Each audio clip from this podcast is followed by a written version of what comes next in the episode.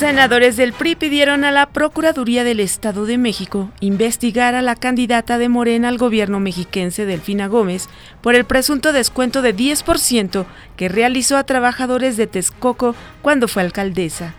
Policías federales detectaron 4 kilogramos de droga oculta al interior de veladoras durante la revisión a un paquete que tenía como destino la ciudad de Austin, Texas, en Estados Unidos. El programa Hoy no circula se aplicará de manera regular el lunes 1 de mayo, debido a las altas temperaturas que prevalecen en el Valle de México. El presidente Donald Trump restó importancia a los comentarios de los medios de comunicación que critican los primeros 100 días de su llegada a la presidencia de Estados Unidos. Le saluda Amelia Villalobos Ambrís.